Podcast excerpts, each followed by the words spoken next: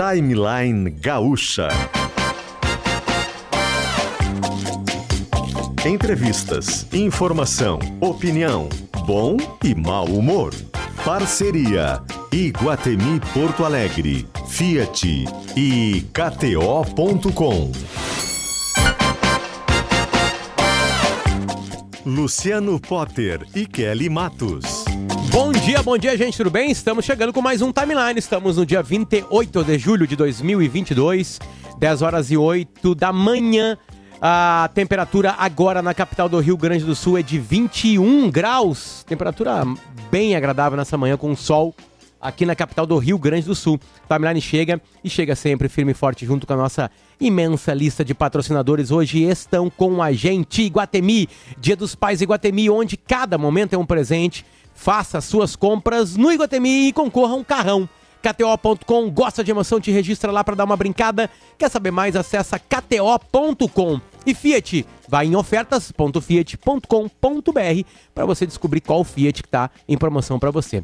Também com a gente Essential Care, há 15 anos prestando serviços de assistência e internação domiciliar com a máxima atenção. Ligue 992 15 5544 992 15 5544. Tricofest, últimos dias de Tricofest em Picada Café. Vá para Picada Café, venha para Picada Café para Tricofest com a RecPay. Agora você pode parcelar o seu IPVA em até 12 vezes. Baixe o aplicativo e escolha uma parcela que caiba no seu bolso. Must Biótica, ela tá lembrando que a cada 100 reais em compras, a Must Be doa um litro de leite pro Asilo Padre Cacique. Clínica Alfaman, disfunção erétil e ejaculação precoce tem tratamento. Responsabilidade técnica Cris Greco, CRM 34952. E a gente muda o jazz junto com a enfermagem, a maior força de trabalho da saúde no Brasil. Corém RS reconhece, atua e valoriza. Soluções para acesso e segurança, energia e bem-estar Soprano, a solução para casa e construção. Bom dia, Kelly Matos. Tudo oi, bem, Kelly? Oi, Potter, bom dia. Eu tô errado ou tu não tá em imagens? Ele não tem imagens? No, no, no- Eu tô Ah, errada? nós temos dois sistemas de som, de imagens agora.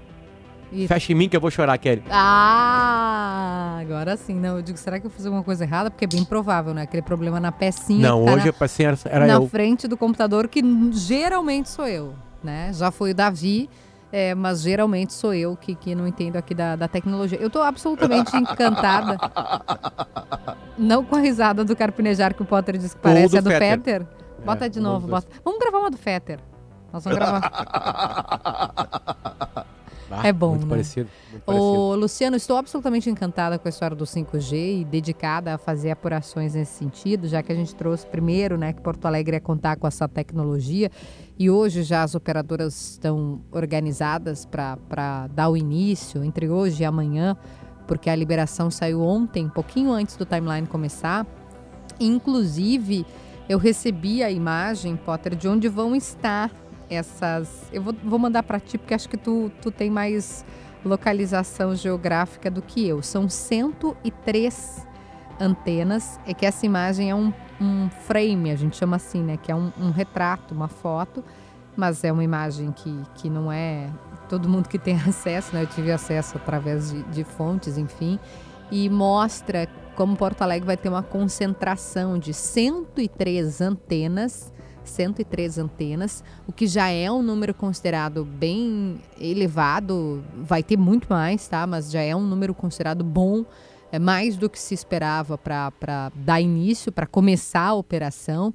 E, e isso significa dizer também, Potter, que, que nessas regiões a gente vai ter uma oferta boa eh, de rede 5G para conectar os celulares. O que também significa dizer que a rede 4G vai acabar ficando mais liberada.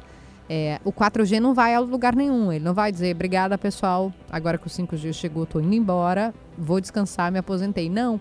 Como vai ter mais gente usando a rede 5G nesses bairros que eu contei aqui para vocês ontem, né?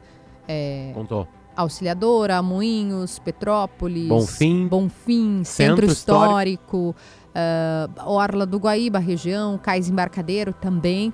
Ah, nesses lugares, então vai ficar um pouco mais livre o 4G. E o 4G, ele tem aquilo que o Potter também já explicou pra gente, que é é, quando chega em determinado número de pessoas, ele dá um tilt, né? Ele, ele não atende mais a demanda. Em Porto Alegre, cada antena suporta 10 mil pessoas. 10 mil celulares, melhor dizendo. né? Então, quem foi a grande show, a aglomeração, a estádio de futebol em partida decisiva, sabe que não pega, né? Você quer fazer um stories lá, curtindo o show, você não consegue porque é, a, rede fica sobrecarregada. Com o 5G, a gente não vai ter esse, esse problema, em tese, né, gente? Tudo a gente está projetando futuristicamente. Aliás, futuristicamente não, presentemente, porque começa entre hoje e amanhã. E a rede 4G vai acabar também ficando mais desafogada. Repetindo, 103 antenas, esse número é novo, número que a gente conseguiu apurar junto a técnicos das operadoras, enfim, eles não divulgam esse número, não divulgam nem o local também, Potter, porque é uma questão de segurança. A gente sabe que em Porto Alegre até o livro do Drummond foi roubado, né? Então, uh, e, e, vão ficar em pontos, uh, até em placa de rua até em placa, essas plaquinhas azuis, né, que, que, que, ficam na esquina ali, indicando o nome da rua, até nas placas de rua vai ter antena 5G. Então é um, um início promissor. E isso foi possível também, como o secretário já explicou para a gente essa semana, graças a uma legislação absolutamente moderna que vence entraves burocráticos e por isso Porto Alegre saiu na frente de outras cidades, inclusive São Paulo e Rio de Janeiro. Bom, assuntos, né? A internet melhorando melhora a vida de todo mundo, né, de todos os negócios, enfim, a gente está linkado à internet, né? É, um dos assuntos que, que vai dar muito. Que, que já vem dando o que falar nas últimas eleições americanas, isso apareceu bastante, vai ser. A gente já sentiu que isso vai acontecer agora nessa eleição brasileira. É, eu vou ler uma notícia que aparentemente não tem nada a ver com a eleição, tá? Anitta é vítima de deepfake, tecnologia que recria rostos na internet. Exatamente isso. É um vídeo quando tu olha, tu pensa, é a Anitta. Mas aí não é a Anitta. É uma atriz, uma pessoa ali se passando pela Anitta. E aí falando coisas absurdas ou fazendo coisas absurdas que podem, né, é, dificultar a imagem dessa pessoa, pode estar cometendo algum tipo de crime e não é a pessoa. Enfim, é uma tecnologia usada, começa a ser usada como, como quase tudo, né, Kelly, numa, de brincadeira, né? E de repente vira algo muito, muito mais sério. Enfim, então já é algo que algumas celebridades, geralmente primeiro as celebridades, né, é, é, sofrem com isso, porque elas são muito visadas, né, as brincadeiras e as coisas sérias circulam muito por isso. Tem um vídeo circulando da Anitta que não é a Anitta, né, não é a Anitta, e é um vídeo de sexo, diga-se passagem, né? É, tão, é, é, uma coisa tão, uh, não ia dizer perfeito, mas é, é, um jeito que eles fazem que tu acredita que é a pessoa mesmo, porque eles botam a cara da pessoa na, na, naquele corpo que tá e fazendo E aí os movimentos que a pessoa faz ali são movimentos que parece que a, no caso nesse vídeo, a Anitta. Tem gente na linha? É isso? Sim. Bom, a gente precisa saber mais sobre isso, na verdade, sabe? Tipo, a gente precisa saber mais, Entender, a gente procurou né? é, para tentar entender exatamente o que que isso acontece. Então, a gente, Bruno, a gente precisava de ti, Bruno. Muito obrigado porque tu veio aqui, né? Porque acho que vai vai vai abrir um pra, pra, pra gente, né? Nós ignorantes aqui vai abrir um, um, um mundo bem, bem mais, mais. A gente não estava acostumado exatamente com isso. Bruno, bom dia, tudo bem? Como estamos? Bruno Sartori, onde está você? Oi. Tá ah, agora sim. bom dia a todo mundo. Tudo uh, bem, vamos Bruno? Falar, vamos falar sobre a tecnologia e vamos, vamos elucidar um pouco mais sobre isso. Bruno, para te entender o que está acontecendo, na, na última semana esse programa se debruçou no 5G que é uma, uma tecnologia de banda de internet, estou sendo bem grosseiro, né, que vai possibilitar que tudo seja mais rápido. Inclusive, né, a, a feição, digamos assim, de, de vídeos né, com deep, é, de deepfakes. Eu não sei se eu posso falar vídeo deepfake, qual é a linguagem correta, Bruno, por favor? Não tá certo, são vídeos deepfakes, né? Tanto para áudio quanto para vídeo a gente denomina deepfake. É qualquer mídia sintética, né? Toda mídia criada digitalmente com o computador com essa finalidade de, de enganar e criar esse conteúdo realístico é uma mídia sintética. Qual que é o qual é a tua relação com os deepfakes para a gente entender? Que, que, eu... que exatamente tu faz e, e, e para entender e ser especialista nisso, por favor. Vamos lá. Eu trabalho com deepfakes desde 2017, no ano em que a primeira biblioteca de código aberto foi disponibilizada. É um código de inteligência artificial em que ele analisa dados e consegue encontrar um padrão nesses dados e reproduzir. E desde então eu venho trabalhando com a tecnologia, desenvolvendo trabalhos no Brasil, tanto para o meio de entretenimento quanto publicitário. E ao longo dos anos vim me aperfeiçoando nessa técnica. Bruno, eu queria dar um passo atrás, porque, claro, para a gente que é mais.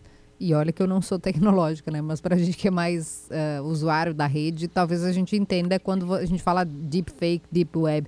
Mas para quem não é, é, queria dar espaço atrás para a gente explicar para o nosso ouvinte didaticamente do que, que a gente está falando. A gente está falando do quê? De, de golpe, a gente está falando de gente que, que é gente que, que entende de internet, a gente está falando de pornografia. Do, o que, que é esse deep fake, deep web? O, do que, que a gente está falando?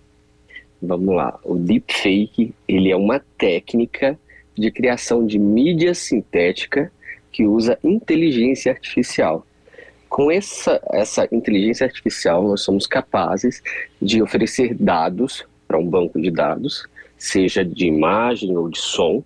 Esse banco de dados ele vai analisar essas imagens, vai realmente aprender como cada uma dessas imagens e sons funcionam, e depois ele é capaz de reproduzir essas imagens e sons conforme a gente necessite. Então, se você oferece um rosto, ele vai analisar esse rosto, vai aprender como ele funciona e depois ele vai conseguir emular esse rosto em um outro rosto. Da mesma forma, sons. Hum. Se você é, oferece para esse banco de dados um certo número de falas, ele vai analisar essas falas e depois ele é capaz de reproduzir aquelas falas naquele mesmo estilo, seguindo aquele mesmo padrão. Então ele vai conseguir reproduzir o sotaque, a velocidade de fala, o ritmo, a respiração daquela pessoa. É, é, é basicamente essa a ideia da, da, do deepfake. Bom, começa como uma brincadeira, começa como uma tecnologia, né, é, é, brincando com isso. E quando é que ela se torna algo sério que possa, possa causar dano, Bruno, por favor? A partir do momento que ela é utilizada de modo criminoso, ela causa dano. Então, uh, até então, o deepfake, pelo menos no Brasil, era utilizado para campanhas publicitárias, para programas de televisão, para memes na internet. E tem se utilizado agora, né, devido ao período eleitoral, tem se utilizado para ah, questões criminosas, como inserir pessoas em vídeos pornográficos, que é o caso da Anitta, que vocês estavam conversando. Uhum. Muito provavelmente a gente deve ter aí vídeos de políticos, né, uh, também nesse tipo, ou nesse tipo de vídeo pornográfico, ou assumindo crimes, ou pedindo voto em outro candidato, ou dizendo que desiste da eleição um dia antes. Então, é preciso ficar bem atento em relação a esse conteúdo. A eleição, como a gente observou e você observa muito bem, é, deve fazer com que a gente tenha um, um, aumento desse tipo de comportamento. Como é que a gente que é usuário, que está, às vezes, né, ali, uh, às vezes cai nessas coisas mesmo, né? Como é que a gente pode, de alguma forma, ficar com um olhar mais atento para perceber algo que, que não é verdade e não ficar disseminando fake news? Primeiro que, se for vídeo pornográfico, não tem nem o que falar, né, gente? Pelo amor de Deus. Mas uh, no caso de para a gente prestar mesmo atenção, o que você que orienta para a gente, Bruno? Então, uh, o deepfake de vídeo, ele depende muito de quem cria esse conteúdo. Por quê? Porque ele deixa alguns rastros, mas a depender do profissional que o faz, ele elimina esses pequenos defeitos. Então ele pode chegar para as pessoas com um vídeo muito real, como que é o caso do vídeo da Anitta. Né? E aí o que, que a gente faz? A gente é profissional, a gente analisa esse vídeo de forma contrária, a gente vai pelo caminho contrário, a gente faz o caminho de trás para frente. Gente busca o vídeo original, faz uma busca reversa, encontra o vídeo original na internet, uhum. e aí uhum. você consegue é, verificar que aquele material foi usado, por exemplo, esse da Anitta já tinha sido usado com a Angelina Jolie, já tinha uh, sido ah. utilizado com a Naomi Scott, é, a gente encontrou a modelo, né, dona do vídeo original, é uma, é uma atriz que produz, é uma russa que produz conteúdo adulto. Então, assim, fica mais fácil de você mostrar, olha, que esse conteúdo é original. Quando se trata de voz, a gente ainda está um pouco menos avançado em relação ao deepfake de, de imagem. A voz, ela ainda é muito uh, uma voz de computador, ela ainda não segue uma clareza muito perfeita. Então, quando você ouve, você percebe que são palavras ditas de forma picada, não são, não, não são faladas de forma natural. E a qualidade também geralmente é muito baixa né, desses deepfakes de áudio. Uh, o que, que eu sugeriria? Ficar atento em relação ao contexto do conteúdo que chega pra gente, né? Porque ninguém vai fazer um deepfake de, um, da cantora Anitta indo na padaria. Vão fazer um vídeo da cantora Anitta e um vídeo pornográfico. Então, o contexto, geralmente, ele entrega por ser exagerado, por ser alguma coisa que normalmente aquela vítima não faria entende? Então não estaria naquela situação. É, o exagero do conteúdo que deve entregá-lo. Então aí, atento aí, bastante a isso. Aí entra uma coisa, né, Bruno, que é um pouco da alma da, da das fake news, né, no caso, né? Porque, Sim, porque... Por, porque as pessoas querem acreditar, né? Eu, lembro, eu já vi algumas pesquisas que dizem que a fake news era muito mais alimenta a bolha uhum. do que uhum. muda uma opinião. Né? Ela serve muito mais para alimento de quem já acredita naquilo né? Seja mentira ou verdade, enfim, do que do que do que não, meu Deus, eu não acredito que o meu candidato fez isso.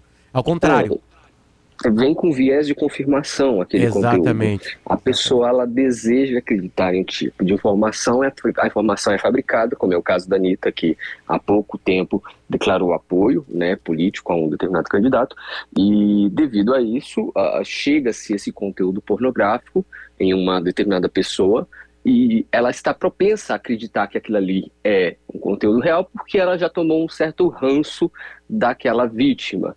Então, quando chega o conteúdo, ela não se questiona mais se aquilo é verdadeiro ou falso. Aquilo ali já vem uh, com, como uma forma de validar o pensamento que ela já tem daquela pessoa e ela passa para frente sem questionar. E aí piora porque geralmente esse conteúdo vem por um familiar. E quando essa informação vem para um familiar, a pessoa também não questiona porque tem aquela ideia: ah, o meu tio não vai mentir para mim, a minha avó não vai mentir para mim, o meu pai não vai mentir para mim, então é verdade. Então é, é bem complicado por causa disso, porque vem com viés de confirmação, vem através de um parente e as pessoas não, não têm essa, essa, essa crítica, né? A, a, nossa geração, a nova geração que vem também, ela não entende muito bem a, a diferença de notícia, né? Ela não tem essa noção do que, que é uma notícia, do que, que é um fato e do que, que é um boato, né? Antigamente, hoje, né, a fake news virou qualquer boato, né? Antigamente era uma notícia falsa, hoje qualquer boato é um, uma fake news. Então, então, é um pouco complicado de você é, dizer uma fórmula, ah, você tem que prestar atenção nisso ou naquilo outro. Por mais que existisse realmente pontos, as pessoas acabam uh, não levando em consideração e acreditando no conteúdo falso mesmo depois de desmentido, mesmo mostrando uh, os vídeos reais. Olha, esse vídeo aqui, ele veio daqui porque ele é falso, é, ele é dessa atriz, ele foi usado outras vezes. Mesmo assim, a pessoa olha e ainda fala, ah, mas eu não acredito, eu acho que é falso, que, que não é falso, entendeu? Então a pessoa está pouco se importando para verdade, ela quer algo que confirme aquilo que para ela é o que interessa. Esta voz é de Bruno Sartori, é jornalista, né? Mineiro, né, né Bruno? Mineiro, mineiro. É mineiro, né? Mineiro, né? Mineiro explicando pra gente o que é deepfake e abrindo nosso olho pra gente não cair nessas, né? Bruno, muito obrigado pelo teu carinho de, de vir aqui no Timeline nessa manhã. A gente agradece muito estar tá aqui com a gente, né? E eu acho, Bruno, que a gente vai precisar mais de ti aqui no bah. Timeline nesse segundo semestre. Imagina, é um prazer enorme e estou disponível. É só chamar que a gente aparece. Perfeito, obrigado.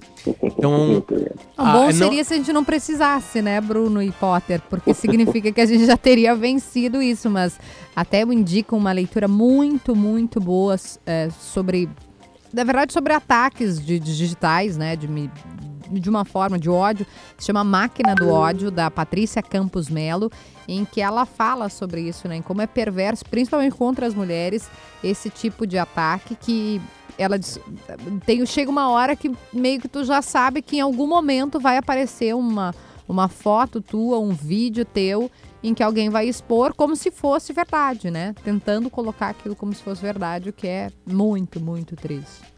São 10 horas e 27 minutos. Esse aqui é o Timeline. A gente já volta, fica por aí, que tem mais novidade no próximo bloco, certo? Lembrando que está com a gente também hoje a Claro. A Claro está sempre à frente quando o assunto é levar mais tecnologia e inovação para os seus clientes. Ela foi a primeira a trazer para o Brasil o 4G, o 5G e ela também vai ser a primeira a dar o próximo passo para o futuro nem em Porto Alegre. A Claro não para de inovar conectando pessoas e empresas com o futuro e ele vem com mais velocidade, mais diversão, mais transformação e mais inclusão. Você que está ouvindo a gente, vem para a operadora com os clientes de, de, telefonia móvel mais satisfeitos do Brasil e acompanhe perto a, de perto a Claro e Porto Alegre fazendo mais do novo, de novo. Claro, você merece o novo. Fica por aí que a gente já volta.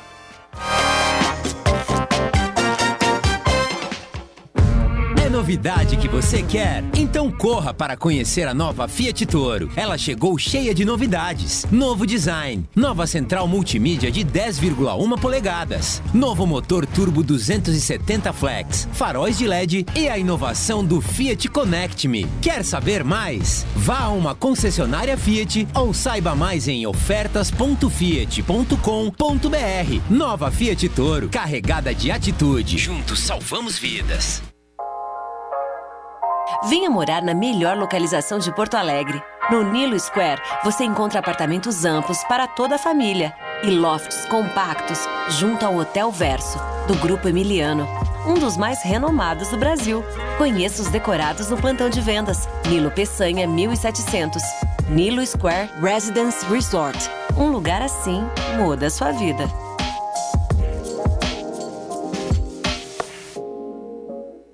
Nas ruas. Com o seguro Mafre Alto, você tem cobertura nacional e Mercosul. Fale com o seu corretor. Mafre, cuidamos do que é importante para você. E atenção que temos içamento do vão móvel programado para ocorrer em instantes, gerando ali o bloqueio entre a região das ilhas e a capital. A alternativa acaba sendo a nova ponte do Guaíba, que no momento roda sem complicações. Com o seguro Mafre Vida, você tem apoio em diárias de internação hospitalar. Fale com o seu corretor. Mafre, cuidamos do que é importante para você. O que é essencial para você? Estar de bem com a vida? Ter com quem contar? Para a Essential Care, o mais importante é cuidar de você, de quem você ama. São 15 anos prestando serviços de assistência e internação domiciliar com a máxima atenção, através de uma equipe multidisciplinar de profissionais da área da saúde no Rio Grande do Sul e em Santa Catarina. Essential Care, 15 anos. Essencial é sentir-se bem. Ligue 99215 5544. A cor da moda é ser feliz em um lugar que você sempre quis. Gastronomia, cultura e lazer. E muitas malhas que vão te enlouquecer. Então venha aproveitar. A Tricofest é o seu lugar. Tricofest de 16 a 31 de julho no Parque Histórico Jorge Kuhn de Picada Café. Ingresso gratuito. Patrocínio Sicredi e Vero. Apoio Prefeitura de Picada Café. Realização Associação de Malharias. A Must Biótica se engaja na campanha de solidariedade do Asilo Padre Cacique. Você aproveita nossas promoções, conhece a lente ar dourado e a cada 100 reais em compras, a Must Be doa um litro de leite para a entidade. Ajude você também nesta nobre causa. Must Biótica, em Porto Alegre, nos shoppings Iguatemi e Praia de Belas. Em Bento Gonçalves, no Shopping La América. O Corém RS está ao lado da enfermagem e da população para garantir condições dignas de trabalho à categoria e uma assistência em saúde qualificada e segura a todos. O Conselho busca constantemente mais diálogo com profissionais, ampliação de serviços, além de apoiar a luta pelo piso salarial da categoria e a defesa do SUS. A enfermagem é a maior força de trabalho da saúde no Brasil, mais de 140 mil profissionais no estado. Corém RS reconhece, atua e valoriza.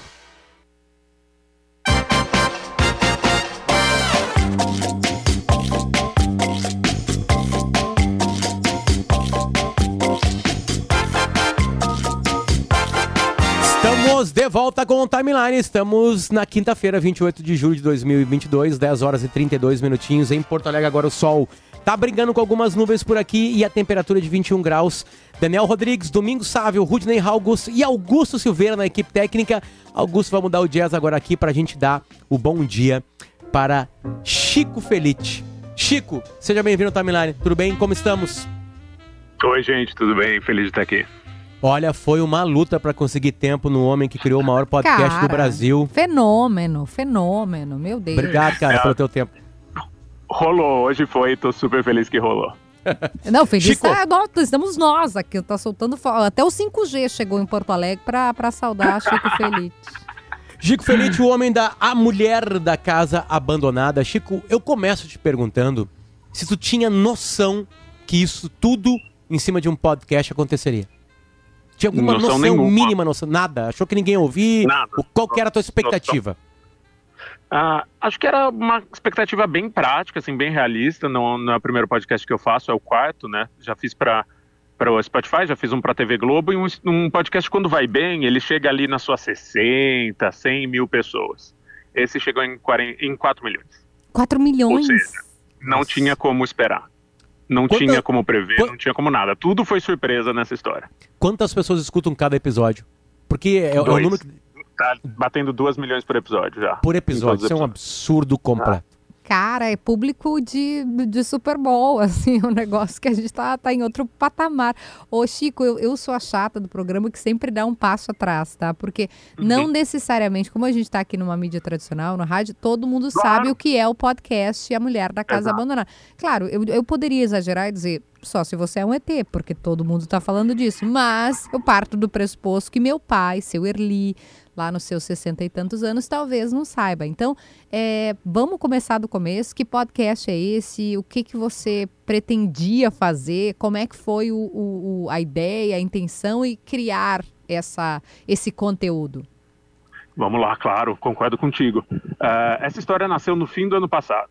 Eu me mudei de bairro aqui em São Paulo, mudei para um bairro que chama Higienópolis, que é um bairro ali meio rico, mora Fernando Henrique Cardoso, Adriane Galisteu. Ah, e andando com o cachorro, eu notei que tinha uma casa abandonada, ali do lado de Louveira, enfim, numa região bem nobre. E falei, poxa, uma casa abandonada aqui, num lugar tão caro, por que será? E a gente fica nessa curiosidade, né? Tem, tem muita coisa. Uma casa abandonada é, é uma coisa muito arquetípica, né? Muito mística até.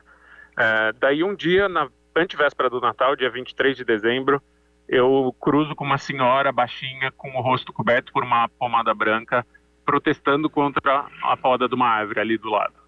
E descubro que ela mora na casa.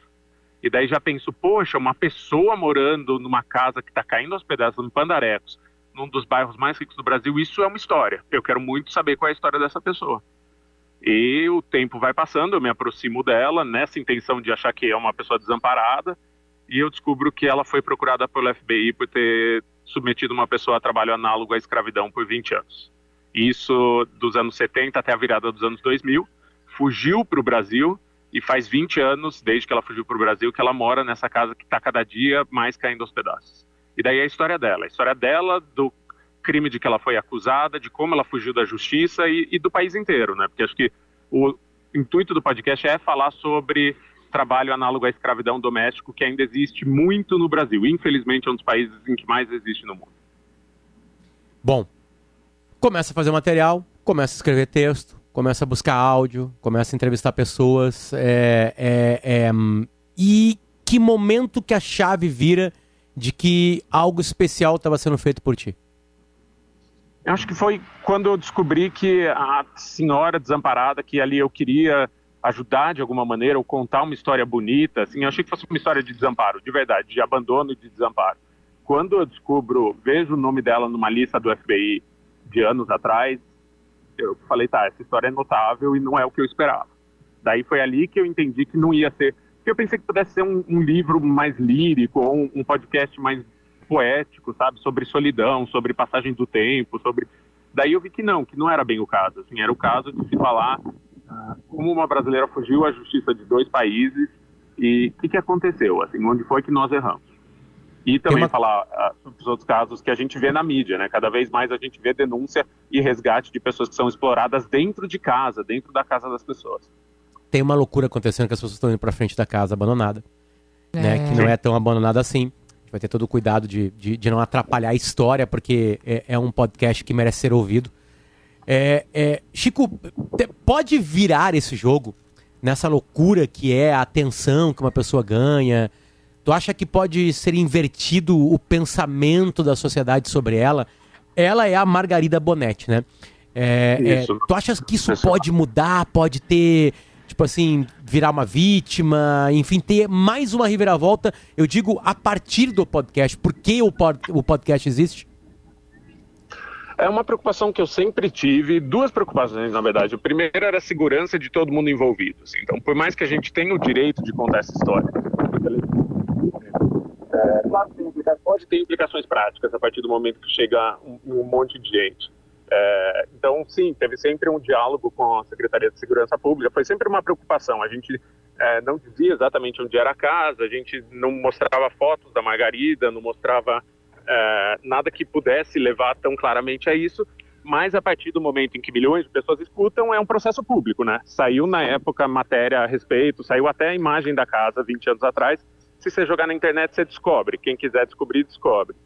É, e daí teve vários movimentos, assim, começou a aparecer todo dia nos programas policiais à tarde o caso, fizeram um link ao vivo, mandaram um helicóptero, mas acho que existe uma percepção, sim, de que foi uma pessoa que fugiu da justiça, assim, acho difícil que uh, crie-se uma nova narrativa de que essa pessoa é uma vítima. Não, vítima é a pessoa que está nos Estados Unidos até hoje, tem 85 anos, que foi a empregada doméstica submetida a, a trabalho análogo à escravidão, que hoje em dia está bem, é, tem uma casa, tem uma, um auxílio do governo dos Estados Unidos, ganhou uma indenização do então marido da Margarida, que foi condenado por esse crime. Então, acho que isso fica bem claro. Claro que o, esse fuzuê todo que se criou em cima, as pessoas que vão para tirar foto e transformar a casa em ponto turístico, talvez não estejam se atentando tanto a essa discussão importante, mas acho que o grosso das pessoas estão. Assim, é, é, são, sei lá, 50 pessoas na frente da casa, perto de milhões de pessoas que ouviram, acho, É, claro. acho natural, acho um, um pedacinho. Ô, Chico, ah, tem. A gente tá falando com o Chico Felite, né? Se você tá nos ouvindo e ainda não ouviu o podcast A Mulher da Casa Abandonada, primeiro que corra, e segundo que prepare-se, porque você não vai ter tempo pra comer, pra tomar água, porque você vai querer ficar vendo os outros Quem tá capítulos. se separando é um, é, um, é um bom produto pra definitivamente se separar. É um empurrão bom pra isso. Eu cheguei Né? numa hora que eu falei, cara, eu preciso comer, eu preciso me organizar, porque eu comecei a ouvir depois, Chico. Então já tinha vários ali quando eu comecei a ouvir. Mas ah, tem. Aí é melhor. É, não passou porque- isso, você um já monte tem de- acervo ali à disposição. A maioria das pessoas fica com angústia. Tipo, Ai, agora estou vivendo, sou só, estou só esperando o próximo capítulo. Eu não, já tinha alguns ali, daí eu, cara, emendei um, dois, três. Eu falei, meu Deus, esqueci de viver. Mas eu queria te perguntar, ah, como, como ser humano, porque tem um jornalista e tem um ser humano ali que, em algum momento, que acha que vai encontrar a história de uma velhinha abandonada e que sofre, que a família não, não dá atenção, porque, desculpa spoiler, gente, mas enfim, já aconteceu, Jesus Cristo ressuscitou o terceiro dia, todo mundo sabe, mas tem um momento em que você até encontra uma pessoa que ela também estava preocupada e querendo defender essa senhorinha. E aí acontece a ruptura, né? Quando a, guria se dá conta e quando, né, na, na, na, na vida dela, e quando você se dá conta de que ela, na verdade, não é essa senhorinha fofinha que foi abandonada. Ela tem um caso pesado de, de escravidão, né? De, de um crime bárbaro. Como é que foi quando você, quando caiu essa chavinha assim, cara, meu Deus, o que, que você sentiu? Primeiro, eu acho que a gente fica incrédulo, né? A gente acha que tem alguma coisa de errado. Eu achei, pelo menos, que tinha alguma coisa de errado. E eu ficava olhando na foto que eu tinha encontrado. Tinha encontrado uma foto dela numa reportagem muito antiga dos Estados Unidos. Eu olhava e falava: não, não pode ser a mesma pessoa. Não pode ser, eu estou enganado. Deve ser uma parente, deve ser alguém que se passa por ela. Porque ela se apresentava com outro nome, né? Não com o nome real dela, de Margarida. É, eu me questionei. Eu fiquei muito inseguro até conseguir provar, até conseguir chegar na família dela, chegar em pessoas que conheciam e falaram: não, ela é essa mesma pessoa que mora aí há 22 anos fugida da justiça. Que loucura. E depois você fica completamente. São muitas, são muitos sentimentos, né? Do humano, não do, do repórter. Isso, porque tem uma você- você escravidão. questiona tudo. Sim. É, é aviltante, é muito aviltante. É difícil dizer que não, não levanta ânimos, assim. Mas daí pra- eu deixei esses ânimos de lado para conseguir contar o resto da história, que demorou seis meses ali. Ô, Chico, e aí você vai para os Estados Unidos. Desculpa, gente, mas Jesus Cristo ressuscitou, eu sei, vamos ter que dar uns spoilers. Quando você vai para lá também, você imaginou que o podcast ia parar nisso aí, no, no- no- no- numa cobertura desse tamanho?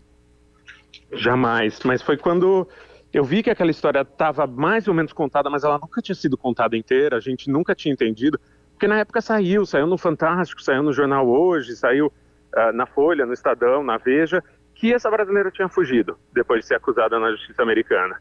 Só que nunca ninguém tinha ido para os Estados Unidos entender o que acontecia lá. Daí eu falei, tá, então talvez seja o caso de ir e eu vou e vou para casa onde o crime aconteceu.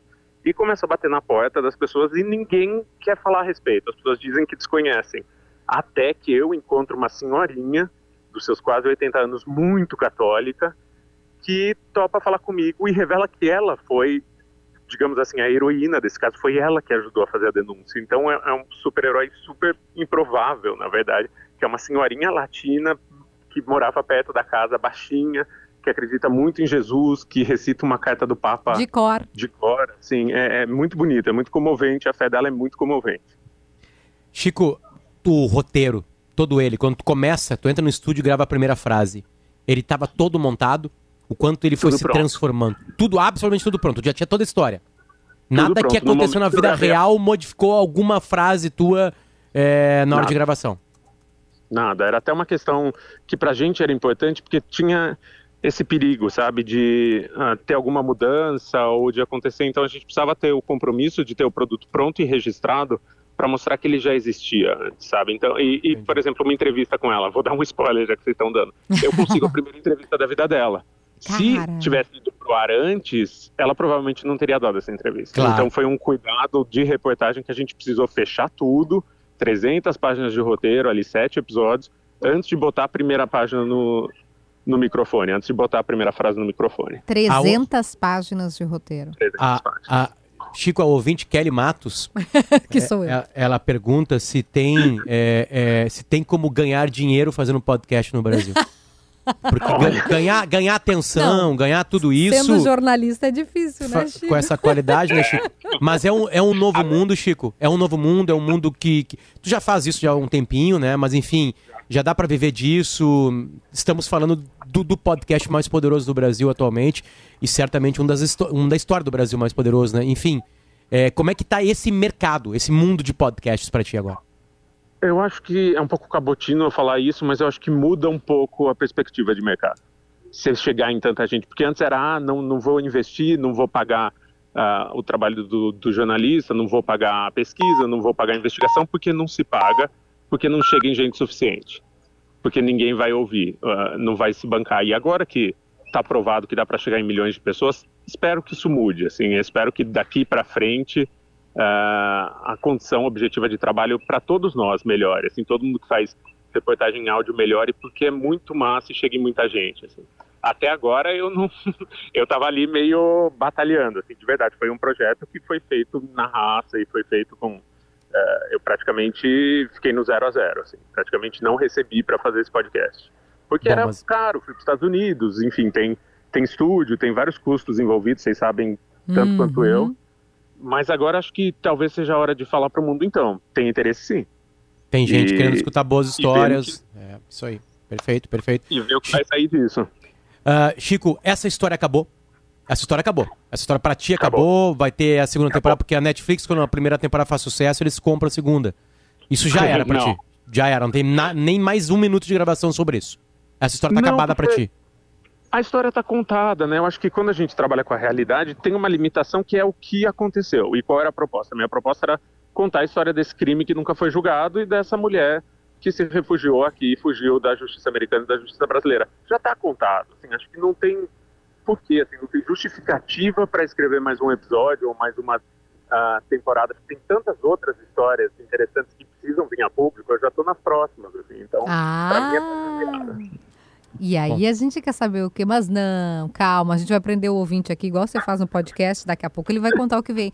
Ô Chico, tem um. Eu tava teve um determinado momento em que todo mundo só falava de Chico Felite e como o Potter de descreveu bem no nosso grupo de WhatsApp, todo mundo amava e odiava. Porque daí tinha gente uhum. que amava, tinha gente que criticava, porque o Chico fez isso, o Chico Sim. fez aquilo. Ah, mas porque não pode, ah, mas porque isso. Ah, Luiz Amel uhum. com os gatos, com os cachorros, aquela confusão. Uh, mas eu quero pegar o lado bom, que eu vi um, um tweet seu, acho que um Instagram, enfim, dizendo assim: Após o podcast A Mulher da Casa Abandonada ir ao ar, o número de denúncias de suspeita de trabalho doméstico análogo à escravidão feitas ao Ministério Público do Trabalho cresceu em 67%.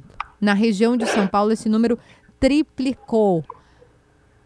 Eu quero te ouvir sobre isso, porque nós estamos em 2022 e isso ainda é uma chaga brasileira, é, é algo muito presente e a gente talvez não perceba. E aí chega um cara que está querendo fazer um podcast sobre uma, uma senhorinha numa casa abandonada e você faz uma revolução social. 67% o aumento e em São Paulo triplicou o número de denúncias de suspeita de trabalho escravo.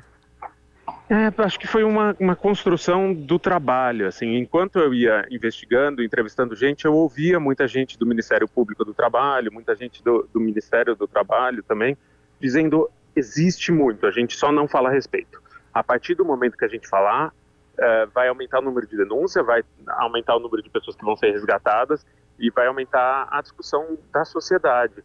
E isso ainda me deixava em dúvida. Ah, daí, quando a série termina, menos de uma semana depois da série terminar, o Ministério Público do Trabalho me liga e fala: já temos os primeiros números, você quer ouvir? Eu falei, claro que eu quero.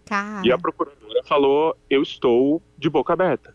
Tem região do Brasil que triplicou, tem região que dobrou, tem região que não era feita uma denúncia há cinco anos, foram feitas três nas últimas semanas. Então, ah, claro que não só por causa do podcast, mas enfim, por causa de toda eh, essa discussão que se levantou, as pessoas precisam saber que dá para denunciar, você não está acusando ninguém de nada. Se você desconfia que tem exploração do trabalho no apartamento do lado seu, na casa da sua rua, é só ligar para o Ministério Público do Trabalho no Disque 100 ou entrar no sistema IP, que é do, do Ministério do Trabalho, e dizer o que, o que você sabe. Dá para fazer anonimamente, inclusive. Ninguém vai ser imputado de crime nenhum se não tiver nada de errado. Você só está dando um toque falando: olha, pode ter uma coisa estranha aqui. Tem fiscais e auditores que são treinados para isso, para ir lá e ver o que está acontecendo. É o tipo de jogo que dá para mudar. Assim. E quando saíram eh, esses números, em meio a muitas críticas, como você disse, e- e tem muitas críticas que são, são sérias e que fazem todo sentido e ressoaram muito comigo e me levaram à contemplação. Tinha outras críticas que, com as quais eu discordo, como, por exemplo, que a gente não deveria contar a história de um crime que prescreveu, que eu acredito que esse crime fale muito sobre o país inteiro. É, mas, enfim, quando saíram os números, eu respirei aliviado e falei, tá, alguma coisa de certo tinha nesse produto. Você produziu uma transformação uma, uma- e, e algo assim. Veja como, acho que você pegou o ponto, né? O Brasil ainda é assim, né? O Brasil carrega muito dessa história de, de colonial, escravocrata, de achar normal, de considerar uma trabalhadora, uma pessoa da família, entre aspas, e aí faz Sim. eh, coisas absurdas, né? Não- não- a gente não pode naturalizar o absurdo. É, eu acho que é bem por aí. Porque se fosse uma história que realmente já não faz mais sentido, não ressoa, não tem mais nenhum efeito prático, eu entenderia, sabe? Para que reavivar uma história de 20 anos atrás? Mas a gente pode ver eh, nesses números e pode ver na nossa vida, assim, na minha rua, quando eu era criança no interior de São Paulo, tinham três casas em que tinha exploração de trabalho. E hoje em dia, olhando para trás, eu sei que tinha, porque eram jovens que vinham da Bahia, da mesma família, três irmãs, que vieram crianças da Bahia trabalhar em três casas ali vizinhas, uma na frente da outra. Hoje em dia, a gente, com a informação que a gente tem e com o palavrário que a gente tem, o vocabulário que a gente tem, a gente sabe o que é isso. Isso é exploração de trabalho do ser humano. Perfeito. Chico, próximo projeto. Tu agora pra conta, gente? conta, conta.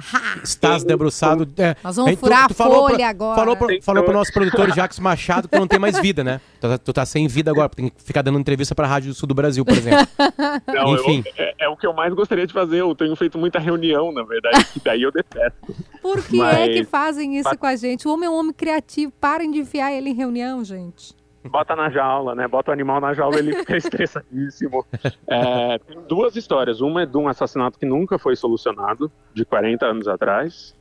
E a outra é de uma seita que existe hoje, hoje, hoje, hoje, no Rio de Janeiro. é, que é inacreditável. Assim, essa é a que eu tô mais envolvido e é inacreditável. Bom, temos sucesso vindo por aí então. Chico Felite, muito obrigado pelo teu carinho, cara. Mesmo. E o teu Eu tempo aqui com a gente aqui. É sempre um prazer. O público adorou, tava muito curioso sobre as histórias, os bastidores, né?